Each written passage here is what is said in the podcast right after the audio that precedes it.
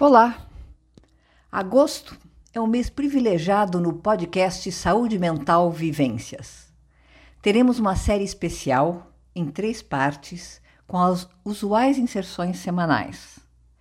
Nos dois primeiros episódios serão apresentados os sete estigmas do transtorno mental, e o terceiro terá o tema Superando o estigma do transtorno mental com a apresentação de exemplos de pessoas que estão em processo de superação.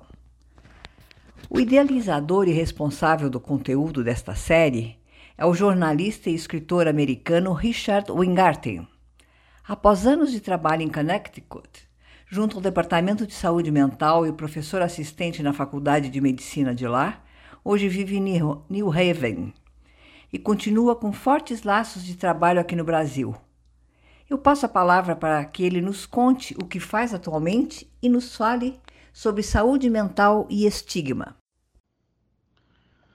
Bom dia, meu nome é Richard Weingarten, sou uma pessoa com experiência vivida de transtorno mental ou uma pessoa portadora de transtorno mental. Sou um ativista, jornalista e apresentador de televisão norte-americano. Estou em superação completa, Complete Recovery, desde de 1993, quando me tornei diretor de apoio entre os pares para South Central Connecticut, um cargo que ocupei por 15 anos. Desde a década de 90, venho trabalhando no Brasil em vários projetos, incluindo dois livros que eu escrevi em coautoria com colegas brasileiros. Sou fundador da comunidade de fala CDF no Brasil um programa onde pessoas com experiência vivida contam suas histórias de adoecimento mental e superação para grupos comunitários. A comunidade Fala acontece em quatro cidades brasileiras há sete anos. Hoje vou falar sobre os sete estigmas de transtorno mental e como esses estigmas ou discriminações reduzem ou eliminam as oportunidades vividas das pessoas com experiência ou portadoras de transtornos ou doenças mentais. Oportunidade de acesso ao trabalho, à educação, à moradia, à inclusão social na sociedade, entre outros, entre outras, são negadas a elas. Mas primeiro quero definir para você o que é o estigma ou discriminação. Estigma, discriminação, acontece quando o caráter a autoridade ou a capacidade de alguém são julgados, rejeitados, excluídos ou isolados injustamente por causa dos mitos e da desinformação sobre transtornos mentais e sobre as pessoas que têm experiência vivida com transtorno mental. Uma definição mais moderna de estigma é uma atitude ou qualidade que desacredita profundamente a pessoa. Um exemplo disso é quando afirma que se você tem esquizofrenia, você terá esquizofrenia para o resto da vida e será considerada uma pessoa violenta ou perigosa. Ou se você tem depressão e sofre com isso, afirmarem que a culpa é sua porque você é fraco, que deve se livrar da depressão em um estalar de dedos por simples força de vontade. Ou se você tem transtorno mental, é considerado incompetente, incapaz e de manter um emprego. Ou como um editor de jornal me disse certa vez, quando me candidatei para uma vaga, você não vai conseguir suportar a pressão de dia a dia do trabalho. Com essa frase, encerrou minha entrevista. Então, Quais são algumas destes mitos ou noções falsas e sem fundamento sobre pessoas com experiência vivida?